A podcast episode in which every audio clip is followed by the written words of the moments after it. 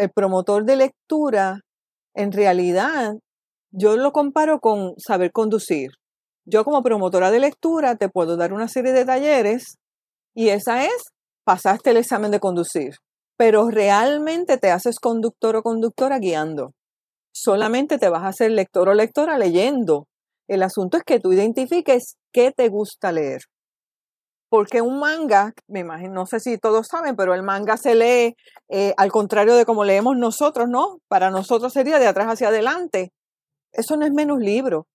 Estás aprendiendo vocabulario, estás ejercitando la creatividad, estás sacando un rato para hacer algo divertido para ti.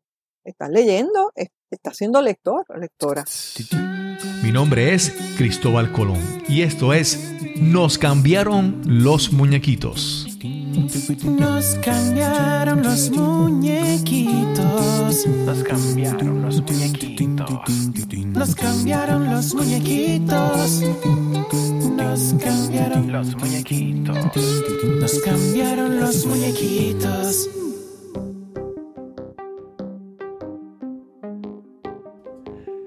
El escritor francés Marcel Provost dijo, el hallazgo afortunado de un buen libro puede cambiar el destino de un alma.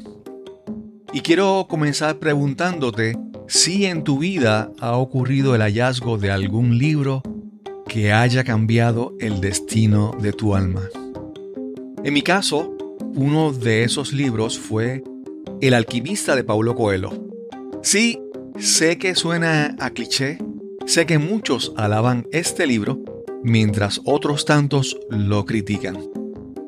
Pero el tiempo, el lugar, las circunstancias en que éste llegó a mí marcaron el inicio de grandes cambios en mi destino. Pero esa historia la contaré otro día. Hoy hablamos sobre cómo la lectura y la escritura pueden ayudarte a sanar, a cambiar tu vida. Te presento a nuestra invitada de hoy. Soy Aide Sayas Ramos. Eh, vivo en Caguas, nací en Caguas, me he criado en Caguas, excepto los años que he vivido fuera. Aide Sayas nació en la ciudad de Caguas, Puerto Rico. Aun cuando sabía que amaba la literatura, decidió estudiar un bachillerato en psicología. Pero mientras estudiaba, recibió una beca para estudiar literatura en Toledo, España, como estudiante de intercambio por un verano y un semestre. Luego completó una maestría en Administración Pública. Vivió algunos años en la ciudad de Nueva York y luego en Miami, Florida. En el tiempo que estuvo en Miami tomó talleres de escritura creativa por cerca de cinco años. Finalmente regresó a Puerto Rico y completó un doctorado en literatura de Puerto Rico y el Caribe. Aide ha escrito y publicado novelas, un poemario infantil y libros de cuentos para adultos y niños. Ofrece talleres de la técnica Escribir para Sanar. Además, es fundadora y gestora del proyecto cultural socioeducativo Vivo del Cuento dedicado a promover la lectura y la escritura tanto creativa como terapéutica. Este es el episodio número 171 y conversamos con Aide Sayas Ramos. Aide, antes de comenzar la grabación, me habías hablado de que cuando niña, desde que empezaste a escribir, desde que recuerdas, siempre escribías, escribías cuentos y escribías cosas y escribía muchas veces en la parte posterior de la libreta y cuando la maestra corregía qué tan limpia y bonita estaba la libreta, nunca, nunca salía bien porque siempre había algún cuento, alguna historia. Sí, desde niña me mencionas, ¿verdad? Que tenías ese, ese deseo de escribir, ¿verdad? Y yo no sé si en, tus juegos con tu, en tu niñez incluías eso, pero mi pregunta es si había ese, ese interés, esa pasión desde niña, ¿por qué estudiaste psicología? Porque ese primer eh, bachillerato, ese primer paso, decidiste estudiar psicología. La realidad es que a mí, a mí me gustaba la psicología, la descubrí llegando a la universidad, pero fue una combinación de eso que resulta tan dañino que es, no estudies literatura porque te vas a morir de hambre. Cuando en realidad uno debe estudiar lo que le apasiona, porque si tú haces lo que te apasiona, tú buscas la manera de integrarlo a tus ingresos o de hacerlo tan bien que realmente sean tus ingresos. Sí, sí, sí. A veces, ¿cómo te digo? Bueno, para darte un ejemplo, eh, que un ejemplo que siempre utilizo es el, ejemplo de Scott Adams. Scott Adams es un caricaturista. Él, es el creador de la caricatura Dilbert, que es como un personaje, un ingeniero en un mundo corporativo y todo eso. Y en, un momento él, él, él tiene una fórmula para lo que es el éxito, ¿verdad? Y la fórmula que él dice, bueno, tú puedes ser primero el, mejor en lo que tú escojas. Tú puedes ser, digamos, Michael Jordan o puedes ser el, mejor, el top en la, parte superior de, tu grupo. En, un área, ¿verdad? Y esa es una, y puede ser exitoso, pero no todos tenemos esa, esa, esa eh, habilidad o esa, esa genética, vamos a decir, o esa predisposición para ser buenos en algo. Y él dice que la, la, segunda fórmula para hacer éxito, que es la que él dice, es, que uno tiene que ser, el, estar sobre el 75% de las personas que uno conoce en tres áreas. Y que una de esas tres áreas tiene que ser comunicación, ya sea escrita o, verbal o oral. Y entonces él da el ejemplo de que él no es un gran dibujante, pero él, dibuja mejor que el 75% de la gente que él conoce. Y también él no es el más conocedor de, empresas ni de negocios y todo eso, pero con lo que él estudió, él, sabe más que el 75% de la gente. Y, eso lo combina con la parte de la comunicación. Te lo menciono porque hay mucha gente que yo veo que, que, por ejemplo, no pueden redactar bien un correo electrónico, no pueden redactar bien un informe y a mí me da la impresión de la manera en que tú aprendas a escribir lo que sea. Eh, tú empiezas a, ejercitarte y a prepararte para sobresalir más que otras personas. Y muchas personas, especialmente en el mundo corporativo, eso, escribir como que, como que no, no, no es, eh, vamos a decir, importante para ellos. ¿Cómo tú lo ves? Pues mira, te quiero reaccionar a varias cosas de lo que acabas de decir y, mantenerme así calladita mientras tú hablas es un gran esfuerzo porque... porque me puedes interrumpir cuando sea, esto es una conversación, esto es una conversación así fluida. No es una entrevista, es una conversación. Muy, eso me encanta. Pues ya mismo me doy un sorbito de café yo también. Eh, lo primero que te digo es que yo difiero de la definición de éxito porque lo que acabas de compartir conmigo, que aprendiste de esta persona, es una definición de éxito donde el éxito depende de lo externo. Entonces, eh, el éxito debe ser interno. Si yo estoy haciendo algo que a mí me satisface y si yo veo, por, por ejemplo, todo lo que yo he aprendido, todo lo que yo he progresado con relación a mi punto de partida, para mí eso es éxito. Para otra persona tal vez, por ejemplo, hay de eh, como no vive en una casa con piscina y no sé qué, pues mira, no tiene el éxito que tiene Paulo Coelho o que tiene Isabel Allende o que tuvo Gabriel García Márquez. No, pero cuando Aide Sayas creció en el campo de Caguas, en Cañaboncito, donde los veranos eran hacer escondites entre la maleza en el, en el campo donde yo crecí, no se imaginó jamás que iba a tener libros publicados. Entonces, para mí, eso es un éxito, eso es una historia de éxito. o sea, que, para, para, empezar, el, yo difiero defino el éxito diferente. Sí, no, no, no, claro, básicamente el, yo siempre utilizo esa, esa imagen, ese ejemplo de Scott Adams, no porque ese sea una fórmula de garantía del éxito, ¿verdad? Porque todo el mundo tiene un concepto diferente del éxito, pero es para recalcar la importancia de que de la comunicación, ¿verdad? De que él siempre dice, ¿verdad? Que es muy importante incluir en todas las destrezas que tú vayas a incluir en tu vida para tener un éxito profesional o lo que sea, pero siempre la comunicación. Y en el caso, como te mencioné, tú eres escritora y ese, utilizo ese ejemplo siempre para, para decir, yo, como te digo, mi esposa es programadora y muchas veces, frecuentemente, ella se acerca donde mí para que yo revise algún correo que va a escribir.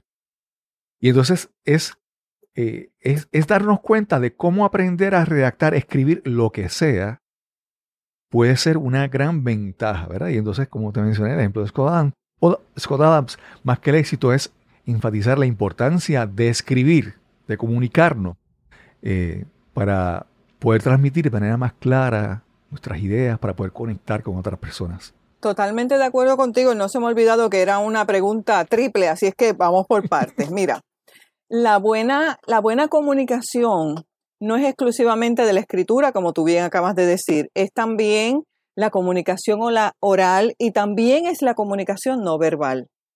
Hay muchos memes corriendo por ahí de esas personas que dicen mi boca dice una cosa pero mi cara dice otra. Eso es tan cierto a veces. Entonces, la buena comunicación es necesaria en todas las áreas. Es una destreza de vida. No está, no, está limitada exclusivamente a la parte profesional. Eh, eh, y cuando digo profesional, no, no, no lo limito a la persona que va a una oficina y usa tacón o usa corbata. A mí nunca se me olvida en una ocasión en, yo creo que ya eso es en San Juan, colindando entre San Juan y Guaynabo, fui a un lugar a cambiarle aceite a una pick-up que me habían prestado porque mi carro estaba dañado.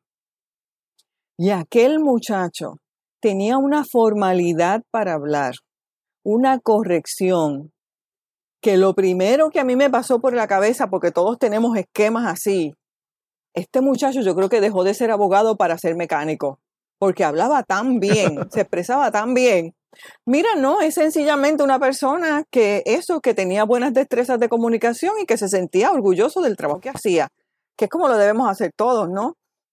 Eh, pero la realidad es que, sobre todo gente alrededor mío que saben que soy escritora, eh, por ejemplo, mi compadre, es el ejemplo que viene a mi cabeza.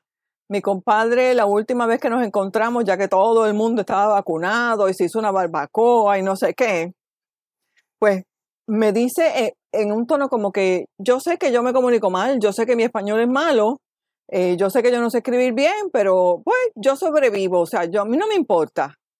Y yo lo miro y le digo, tú lo dices como la gente que le, que le dicen, no debes comer tal cosa porque vas a perder los riñones y andan por la vida desafiando desafiando la suerte.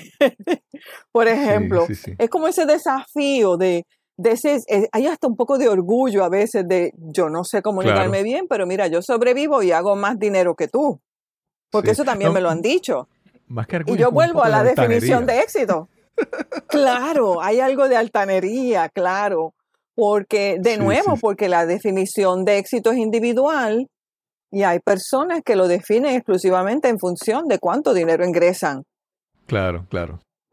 entonces, si yo hablo mal, si yo no me expreso correctamente, si yo no sé ni explicarte cómo me siento, pero yo hago un montón de dinero, pues yo soy exitoso y no necesito el idioma. Claro. No necesito hablarlo correctamente. Déjame. Pero también me preguntas. Ajá. No, adelante, adelante. No, que me preguntaste algo de psicología en realidad, yo como que descubrí la psicología cuando llegué a la universidad y me apasionó. Y en mis escritos nunca está completamente separada de la psicología. Porque yo la utilizo para construir personajes, porque yo la utilizo para construir, para construir historias que tengan múltiples lecturas. Entonces la psicología siempre está ahí. Lo que yo quisiera encontrar en un mapa donde está es la maestría en administración pública. esa, pregunta la tengo ya por ahí ya mismo para hacerla, ¿verdad? Pues ahorita buscamos un mapa a ver dónde la encontramos, pero la psicología sí te digo, no mentira, sí la utilizo en algo, pero la psicología eh, me apasiona. Eh, yo siempre, de toda la vida, una manía que yo tuve desde pequeña, es que a mí me gusta entender cómo funcionan las cosas. Y eso incluye a la gente. Eso incluye a mí misma. Sí, eh, En un libro que, publiqué hace recientemente, hace como un mes salió Crónicas de Holgazán, que es una novela juvenil. Y al final hay una cita mía que dice, soy cuando escribo, el resto del tiempo me comporto. Ok. porque yo vivía obsesionada tratando de entender por qué en ciertas circunstancias yo me sentía como si estaba comiendo en un restaurante, que uno tiene que estar muy derechito, que no puedes chupar el huesito de la chuleta, ¿verdad? sí, sí, sí.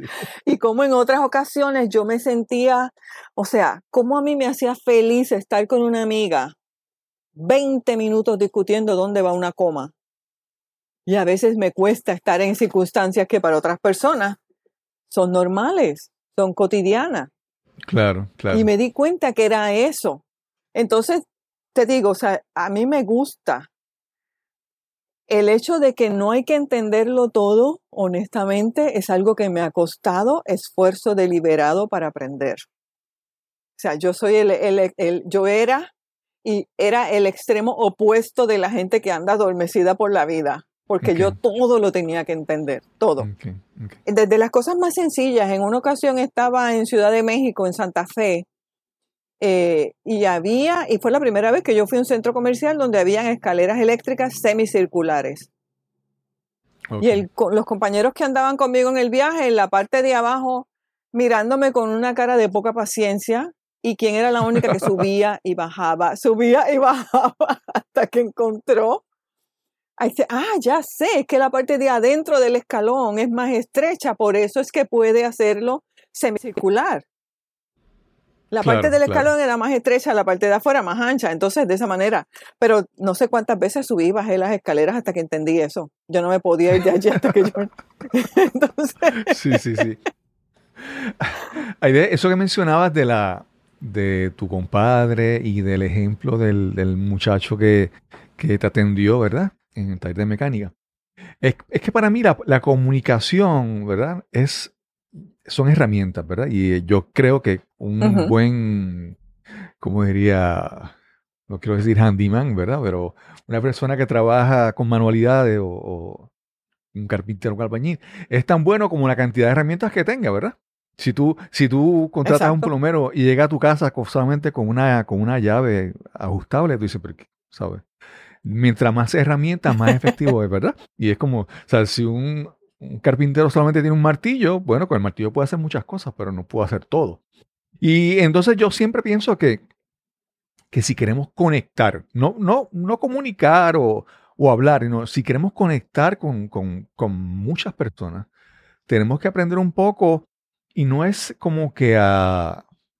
No es como a fingir o, o no es como a negar quiénes somos, no es como que ocultar nuestro acento, es simplemente a tratar de hablar para que nos entendamos y podamos conectar. En este caso, yo siempre, este podcast, pues yo lo, lo tiro al internet, pero yo no sé quién lo escucha. Lo puede escuchar alguien en Colombia, en, en España, en donde sea. Y yo siempre trato de utilizar, eh, si uso palabras típicas de mi propias de mi país, pues la, siempre la como que bu- busco más de una alternativa para que, para que la gente me entienda y conectar. Entonces, de eso se trata, ¿verdad? Entonces, si yo tengo ese deseo de conectar a la gente, entenderlos, como tú dices, entenderlos y que me entiendan, pues yo creo que es responsabilidad mía tratar de que mis destrezas de comunicación, ya sea escrita, hablada, pues sean, como te dije, una caja, una caja de herramientas que esté, esté bien surtida, que tengan muchas herramientas para yo poder utilizarlas. Pero hay gente que, como mencionaste, personas que dicen, ay, yo, si yo, yo lo que hago es atender hasta estos mismos clientes todo el tiempo, yo le hablo para que me entiendan.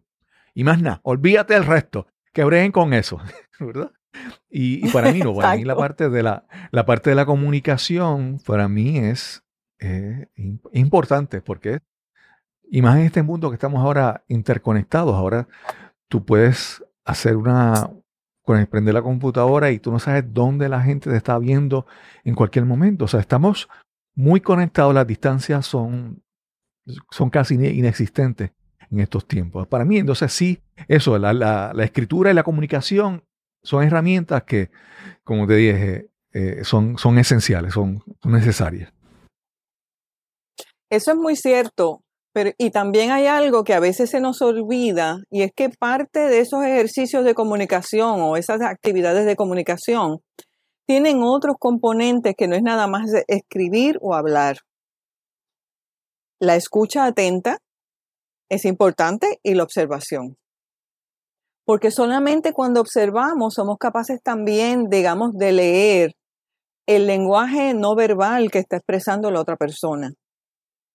Claro. Y escuchar es parte de la comunicación, porque si lo otro es hablar, cuando lo otro es hablar, pero escuchar es parte de la comunicación.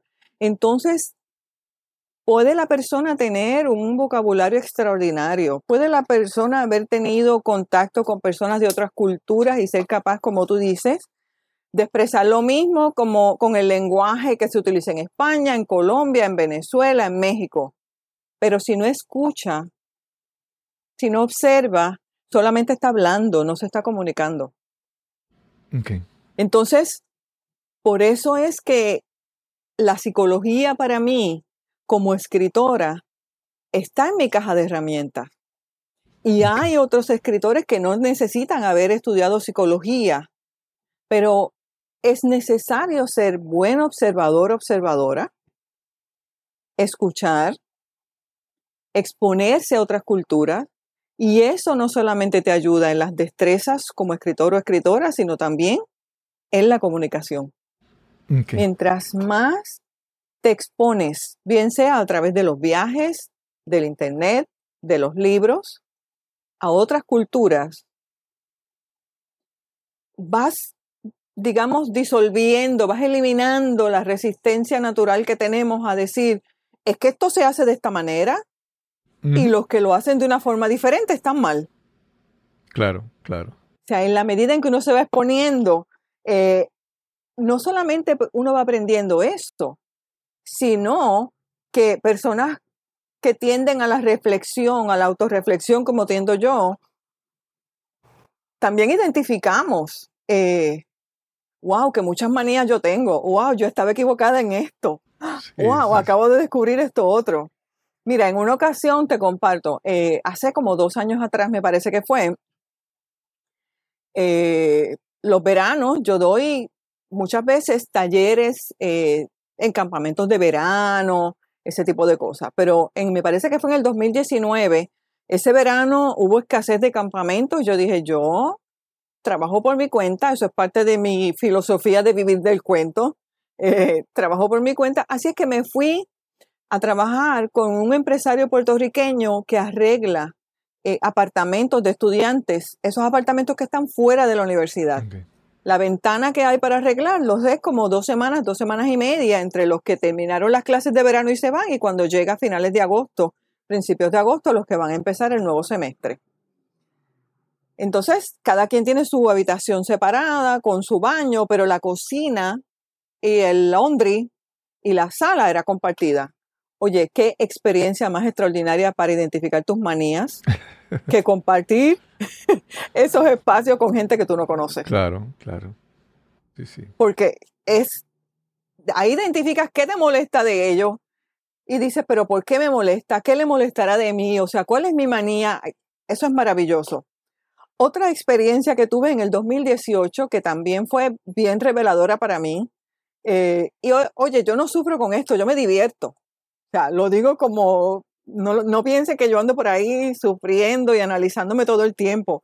Es como que en este viaje para mí, que es la vida, es un descu- yo soy también un descubrimiento para mí misma. Tuve la oportunidad de ir a Marruecos y me llamó tanto la atención, eh, qué sé yo, a las cinco y media de la mañana, el llamado al rezo. Yo hasta lo grabé para que la gente aquí en Puerto Rico y los mandé por WhatsApp para que lo escucharan y todo el mundo, uy, a mí me pareció fascinante. Me pareció fascinante eh, que traté de comprar un libro en el momento del rezo a media tarde y me dijeron que no me lo podían vender porque era el momento del rezo, entonces tuve que regresar. Eh, pero también fue como toda esta concepción que uno tiene de un país árabe, Mm, estoy correcta, es más miedo que información. Eh, fue una experiencia maravillosa. Yo creo que esa comunicación de la que estamos hablando no es solamente para con los otros, y yo insisto también siempre, es también para con uno mismo. Y tal vez yo la sobrepienso porque como yo necesito expresarla con mis personajes en las historias, y cada personaje tiene una voz y cada personaje tiene una forma de hablar. Yo ando constan- constantemente observando. Eh, volvemos, Crónicas de Holgazán, hay uno de los personajes que es la voz de mi primo. Y entonces, literalmente yo escucho ese personaje cada vez que yo lo estaba escribiendo o cada vez que yo estaba revisando. Eh, hay gente que dice, yo no me atrevo a enviarte algo porque tú me lo vas a corregir o no me atrevo a hacer cosas delante de ti porque voy a acabar siendo un personaje, pero yo no escribo tragedias, no se preocupen. Claro, claro. Este, pero uno como escritora, yo creo que le, digamos que le añade tal vez un nivel a la comunicación que es una observación eh, profunda. Yo digo que ya no, ya yo no leo como lectora. Yo leo como escritora. Se me hace difícil explicarlo, pero al leer como escritora y conocer la técnica, tú vas anticipando por qué dijeron esto, por qué hizo esto, qué pasó aquí, qué quiere decir esto. Y entonces tal vez es que por la vida ando así ya, ando ya como escritora, ya no como, como, como lectora del mundo.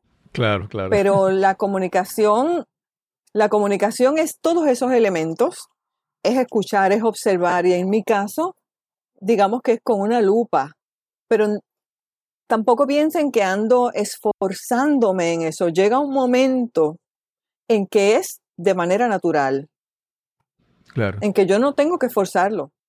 Eh, ahora mismo, hoy, eh, como tenía las clases en la mañana, luego tenía otro compromiso y así, pues hay un señor, escucha esto, porque él es un personaje y todavía no sabe que va a estar en uno de mis libros en algún momento. Él, él hace rejas y en algún momento pesaba 200 y muchas libras, como 280, una cosa así. Él es un hombre relativamente bajito, eh, como de 5, 8. Él decidió cambiar su dieta para salvar su vida. Y entre las cosas que él hizo, él aprendió a hornear pan. Una cosa exquisita. Con, con- con una harina eh, sin gluten, con semillas trituradas, no tiene azúcar, le compra eh, los que están fuera de Puerto Rico. Yabucoa es un pueblo precioso en Puerto Rico, cerca de la costa. Allí hay un apicultor y él le compra la miel. Bueno, pues el mismo señor que hace rejas es el mismo señor que me vende el pan y es un personaje. Entonces, yo, yo lo observo y me llama la atención porque yo lo veo así, pero no es algo que yo me vea forzada a hacerlo.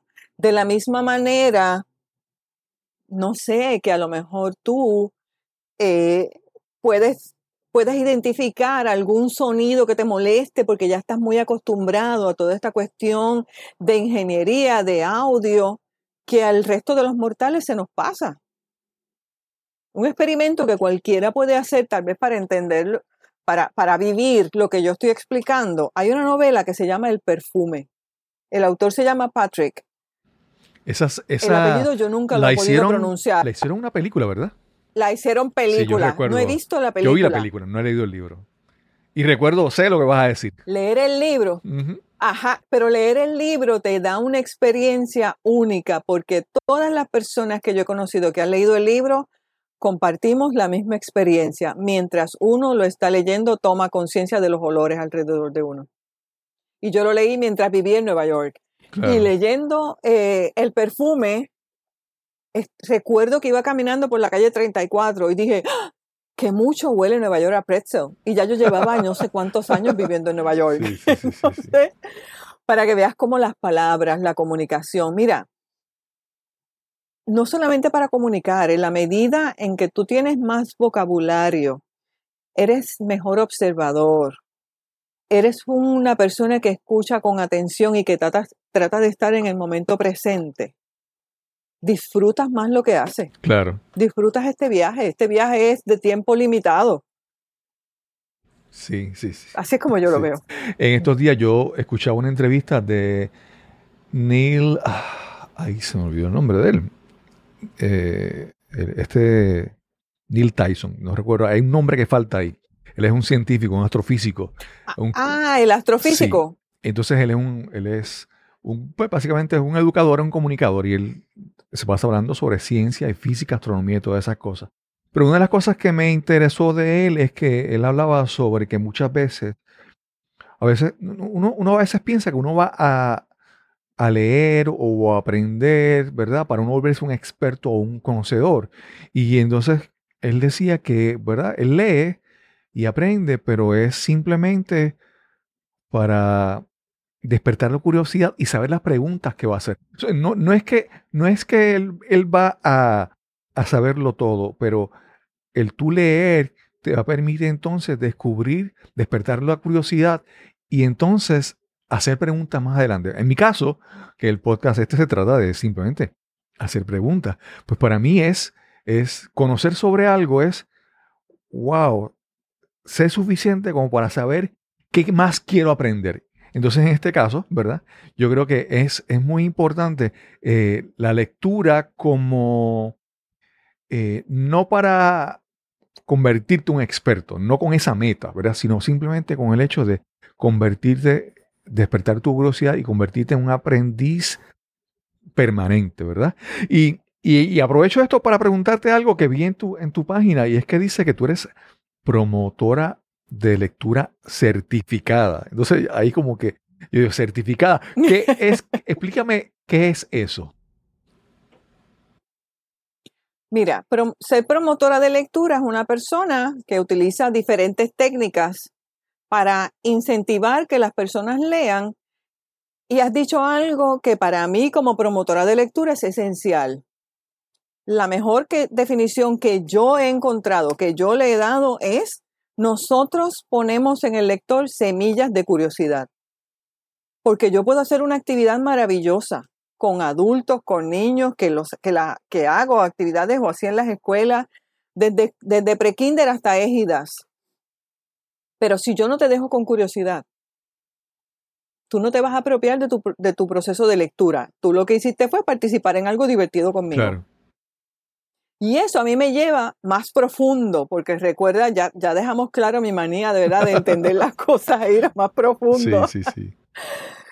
Es, es definir qué es ser un lector o lectora.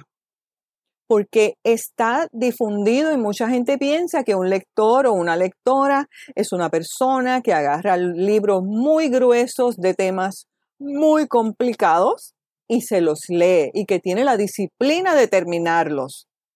Primero, no, usted no tiene obligación ninguna de terminar ningún libro. Si el libro está mal escrito o no es de su interés, no lo termine. Exacto. Segundo, hoy día contamos con diferentes medios para leer, no es solamente el libro, no hay, no podemos decir, es como si nuevamente volvemos a, un poquito esa, eh, eh, esa arrogancia de, wow, yo leo libros impresos, tú los lees en una tableta. ¿Qué está? Hay un poco. No, lo importante es para que usted se haga lector, uno, que la lectura le tiene que entretener. Y los de letras, por lo menos yo con las matemáticas no me llevo mucho. Entonces yo siempre digo el ejemplo. El libro, el escrito, el ensayo, la historieta le tiene que entretener. Si no, es un libro de matemáticas que usted lo toca y abre el capítulo que tiene que trabajar y nada más. Esa es la diferencia entre un libro, digamos, académico, de una clase que a usted no le interesa, un tema que no le interesa. Entonces, un lector o lectora, eh, tal vez usted dice, no, es que a mí no me gusta leer. Eso es respetable. No le gusta leer, pero le gustan los paquines. Pues eso es leer no le gusta leer porque no lo hago todos los días. Es que no hay que hacerlo todos los días. Yo lo hago todos los días porque tengo una página en la que subo información, porque a veces son, hay días que leo cosas muy, muy cortas, hay días que leo cosas eh, más extensas, pero prácticamente yo leo todos los días y hasta yo en algún momento me puedo pasar un día en que no leí absolutamente nada. Entonces tampoco hay que sentir esa obligación o culpa de que tenemos que leer. Pero los promotores de lecturas lo que hacemos en mi caso, yo trabajo hacia redefinir qué es un lector o una lectora. Claro. Redefinir también que no, usted no está obligado a leer exclusivamente el libro impreso. Eso es, las bibliotecas deberían, en Puerto Rico sobre todo, deberían tener libros impresos porque aquí muy pocas. Está la Biblioteca Juvenil de Mayagüez, está la San Juan Community Library en San Juan, pero prácticamente las, las, librerías, las bibliotecas municipales se han convertido en lugares para ir a imprimir tareas. ¿Y qué sucede? Sí, ¿qué sucede? Que la dinámica de tomar un libro prestado es además de lectura una destreza de vida, de responsabilidad, de yo lo cuido, de lo entrego a tiempo. Entonces involucra otras destrezas, otras responsabilidades que las personas deben aprender. Pero básicamente los promotores, en mi caso, redefinir qué es leer. Redefinir eh, y dejarle saber a la gente que para, para ser lector, lo primero es que le entretenga, porque si no es una tarea de la escuela. Claro. Quitarle la culpa y la responsabilidad de que lo tiene que leer completo, de que tiene que ser un tipo de libro en particular, ese tipo de cosas. Eh, también generalmente cuando los promotores de lectura integramos las actividades con el arte, porque la idea es atraer a esas personas de todas las edades que están convencidos y convencidas de que no leen. En una égida yo hice unas actividades, una serie de ocho semanas. Y una señora me dijo, mira, yo vengo porque no tengo nada más que hacer. Pero la verdad es que yo no leo. Yo lo único que leo es el periódico y la Biblia todos los días. Señora, pues usted lee. usted es lectora. todos los días está leyendo algo.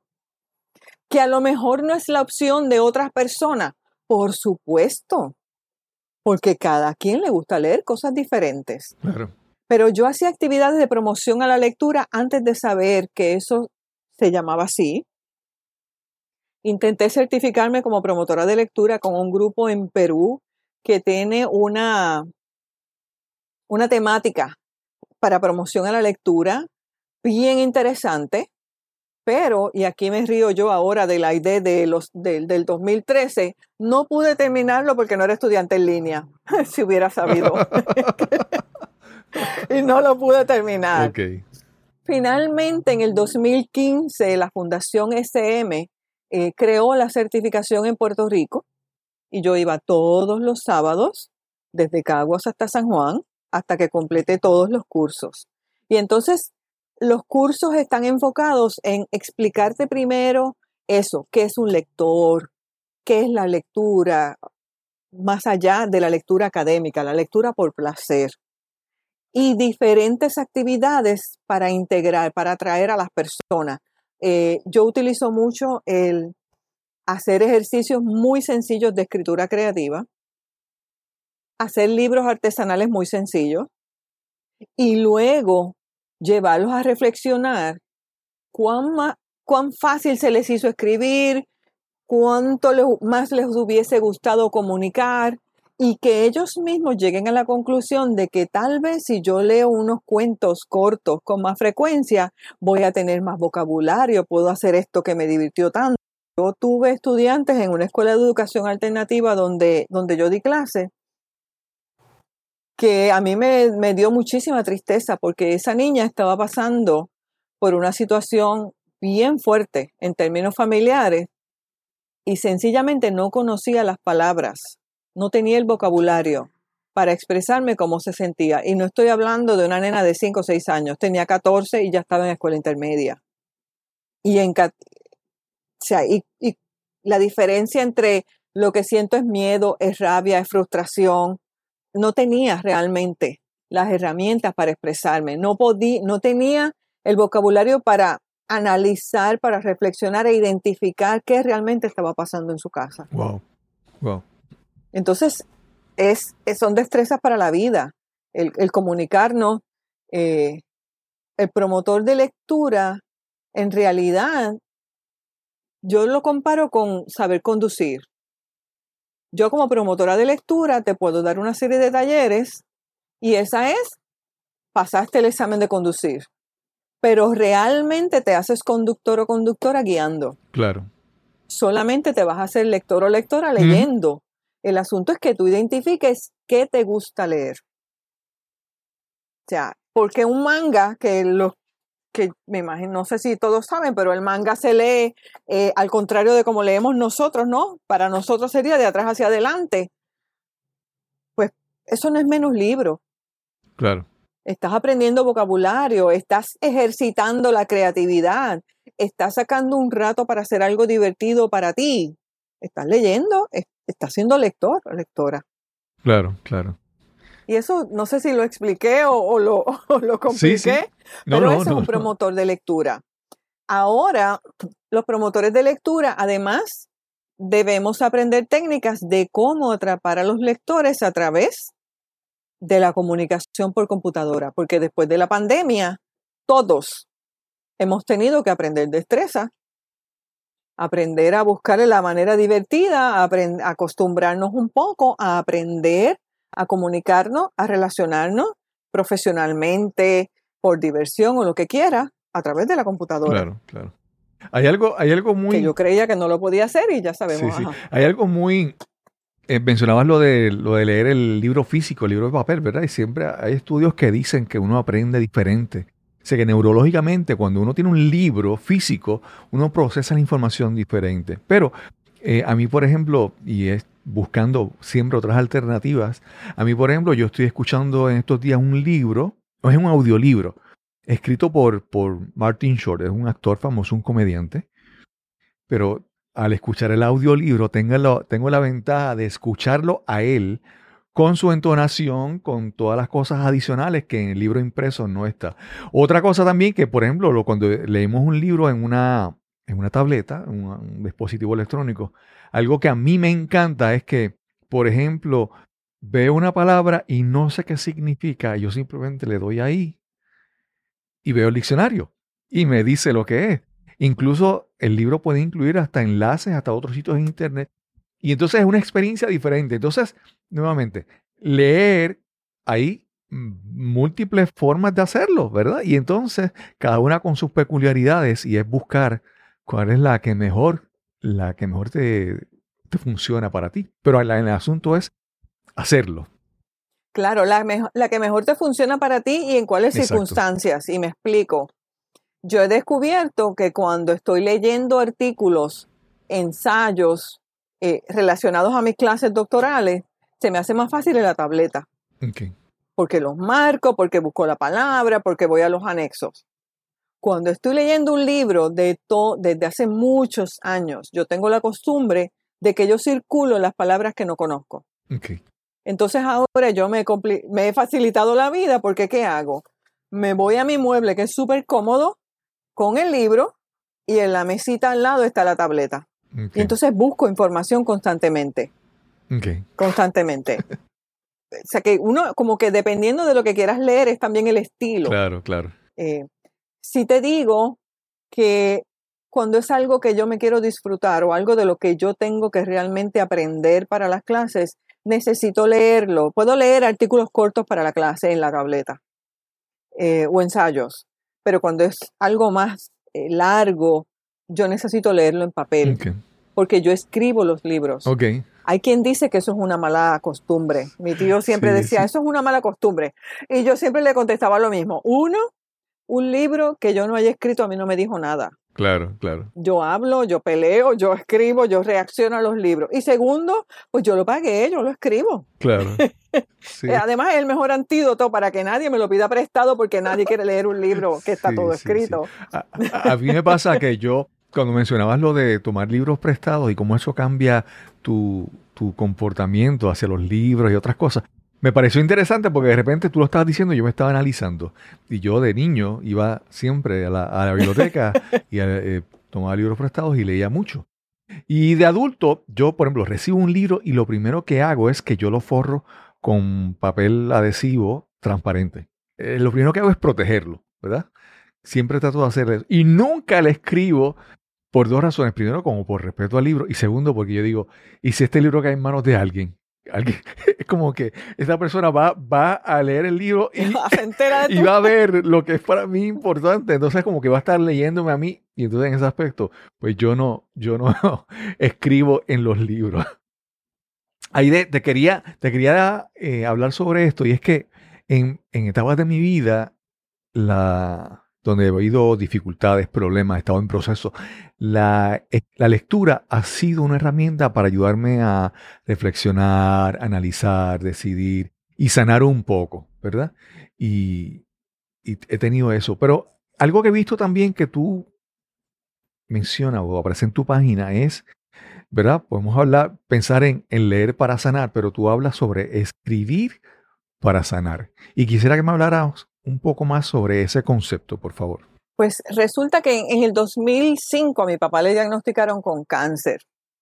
Y en el 2006 yo vivía fuera de Puerto Rico, yo vivía en Miami. Ese año yo lo pasé terrible, no encontraban que yo tenía, yo no podía comer nada. Y aún así, o sea, lo pasé terrible. Y empecé como que a reflexionar, pues, el por qué. Pero de todas maneras, aún yo estando enferma, esto, lo otro, yo llamaba a papi todos los días. Y un día, no sé cómo, acabamos, empezamos a hablar de cuando él era pequeño. Y me dice, me di cuenta de una cosa, se me olvidó que tenía dolor cuando te estaba hablando de cuando yo era chiquito, como que me fue en el tiempo. Y después de eso yo empecé a entrevistarlo a modo de terapia, sin decírselo explícitamente. Le preguntaba cosas de cuando era chiquito y yo seguí recopilando esas, esas, esas anécdotas, esas hilachas de memoria y con eso escribí una novela corta que se llama El álbum de Don Carlos.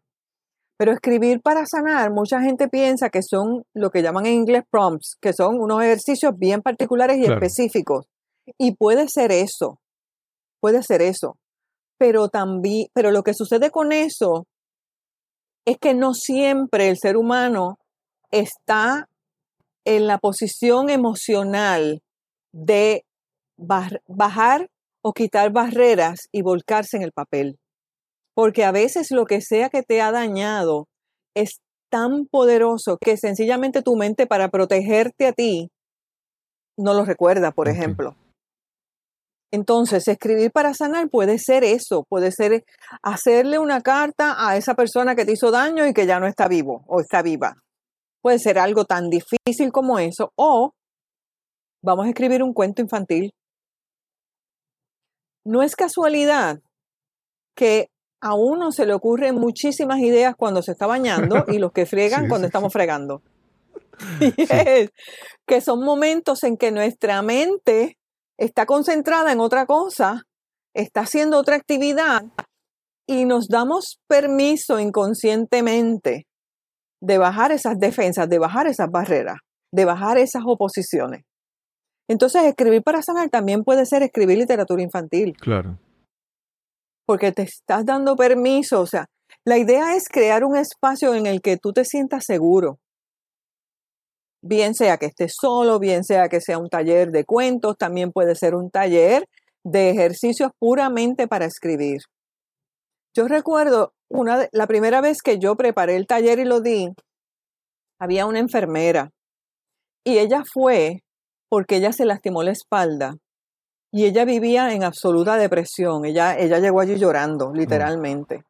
Porque lo que más amaba hacer era ser enfermera y ayudar a los pacientes. Y desde que ella la operaron de la espalda ya no pudo volver a ejercer eso.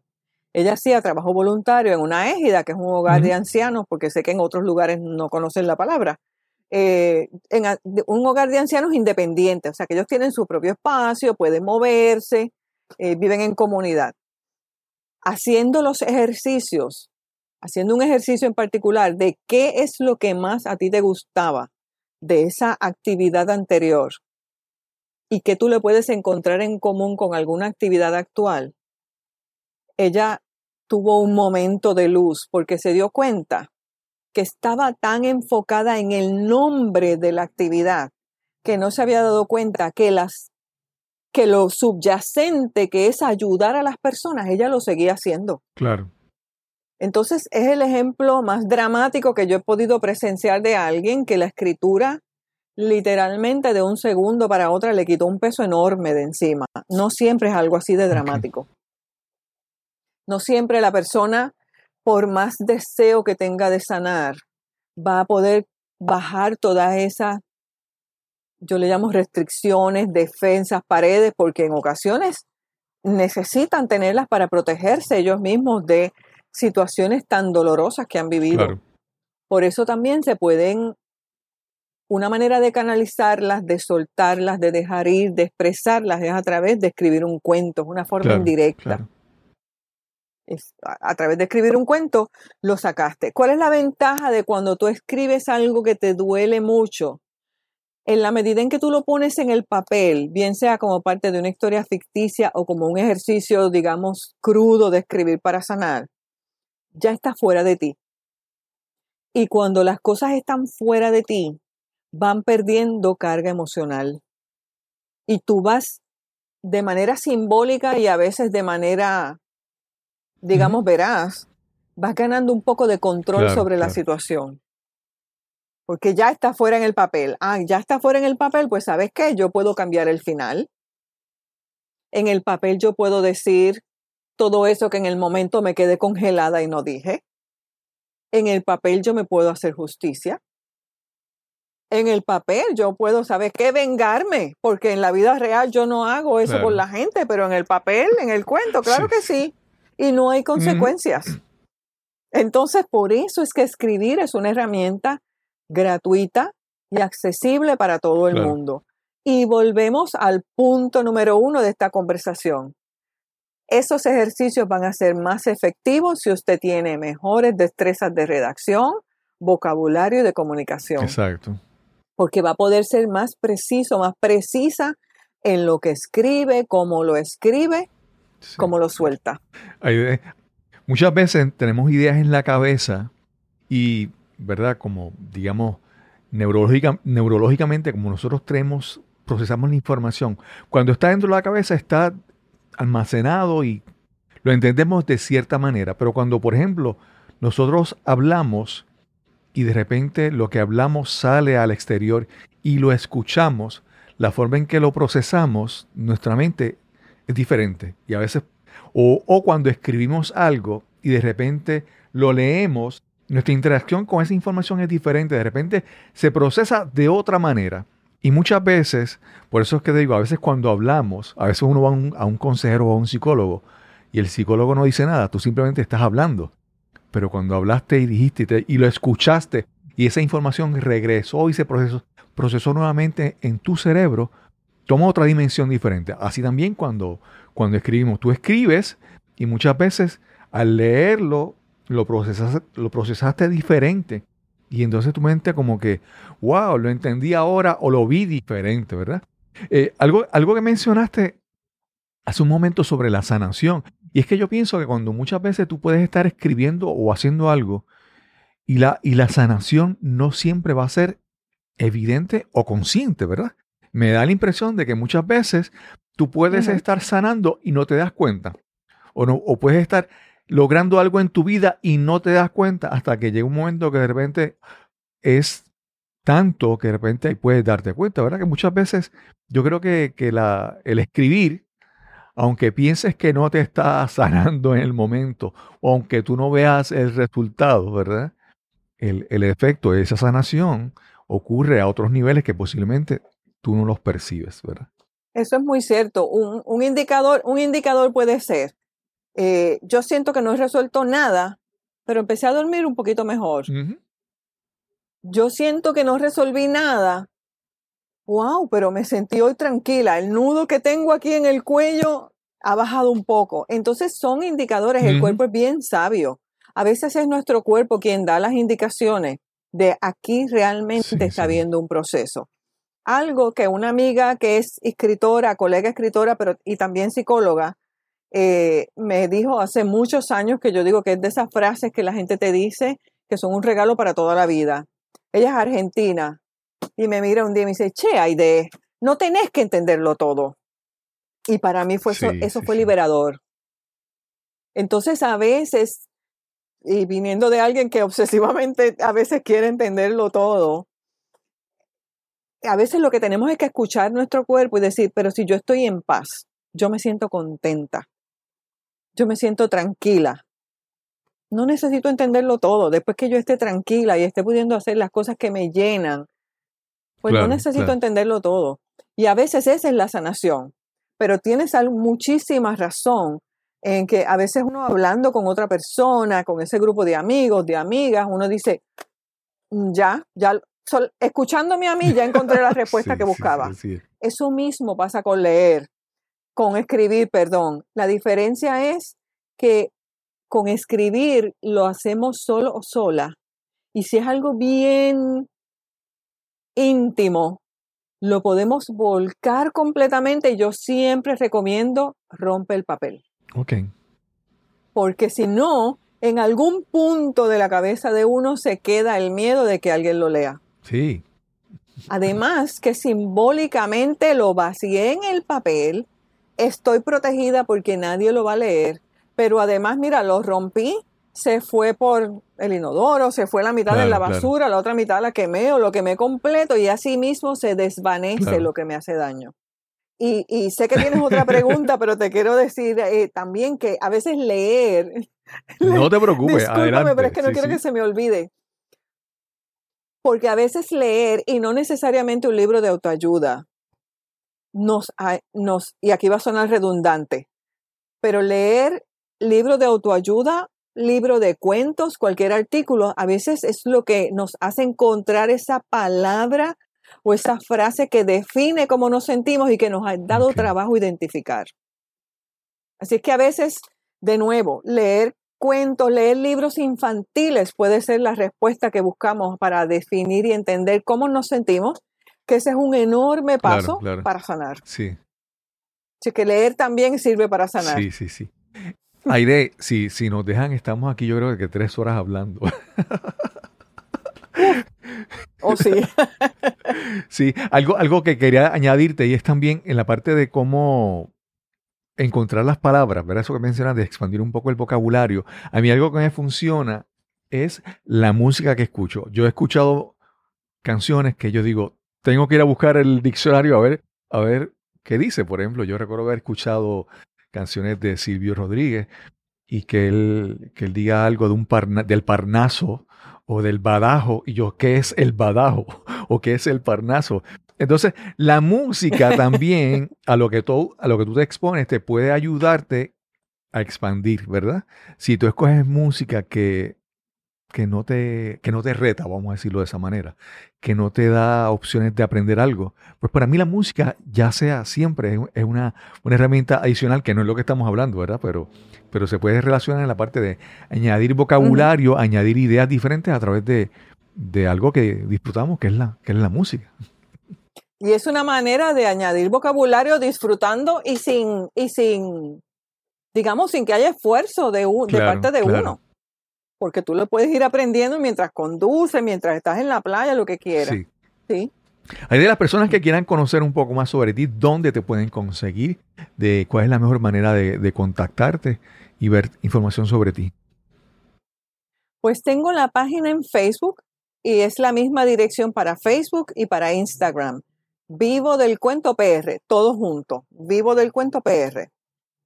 También como parte de los cambios, ¿no? De, de- nos cambiaron los muñequitos y yo tuve que adaptarme también. Este, está la tienda vivodelcuento.com. Ok.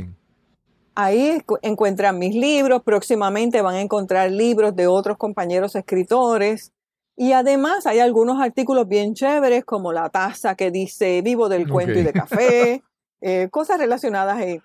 Toma té con calma, que es el juego de palabras de tomar té la bebida o tomarnos a nosotros mismos con calma. Hay diferentes artículos que a través de la tienda también se pueden comunicar, pero la mejor manera es las redes sociales Vivo del Cuento PR.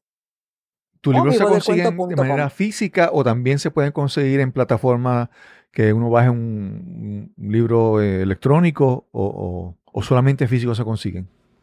Eh, hay, la mayoría se consiguen físico. Hay algunos libros que están en Amazon y entonces esos también los puedes, eh, los puedes acceder de esa manera.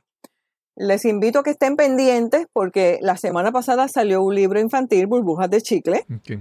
Próximamente va a salir un libro de tapa dura infantil, La jirafa que no cabía en su cuento. Eh, y salió una novela juvenil, Crónicas de Holgazán, que ya el nombre del protagonista, Ok. Holgazán, les da una idea.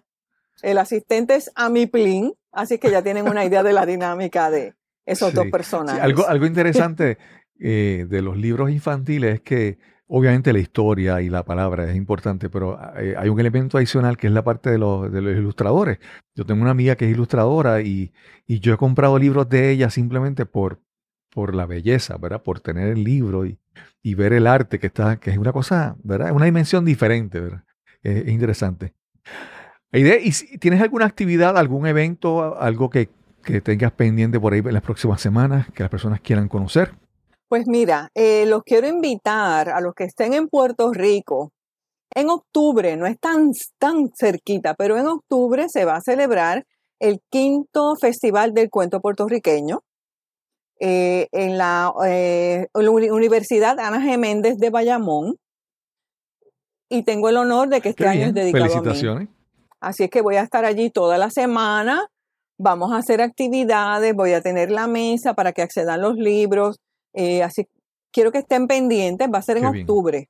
Así que todavía tenemos tiempo para planificar, pero de momento eso es lo que tengo Estoy muy contenta, de verdad que es un festival que me gusta mucho porque es dedicado siempre a algún autor, autora. Por y esperamos que en octubre ya la, el, el, panorama de la pandemia y las restricciones sean diferentes y entonces sea una, sea una experiencia diferente, ¿verdad? Como, como normalmente antes se hacía antes de esta pandemia. Exactamente. También quería, no me quiero ir sin dejarles saber que yo doy mentoría para personas que quieren mejorar sus destrezas de escritura, bien sea escritura creativa o escritura profesional. Tengo personas que comenzaron conmigo y ya tienen libros publicados. Eh, así es que, y eso es de uno a uno, o sea, es individual. Eh, lo podemos hacer vía, ya ustedes saben qué plataforma, que es la más usada en los últimos tiempos, pero también ya estamos muy cerca en Puerto Rico de, que lo podamos hacer en persona, las personas que, que estamos vacunadas, pero también los servicios de mentoría de manera individual eh, están disponibles. la dirección de correo electrónico no se les va a olvidar. Vivo del cuento arroba facilito, facilito.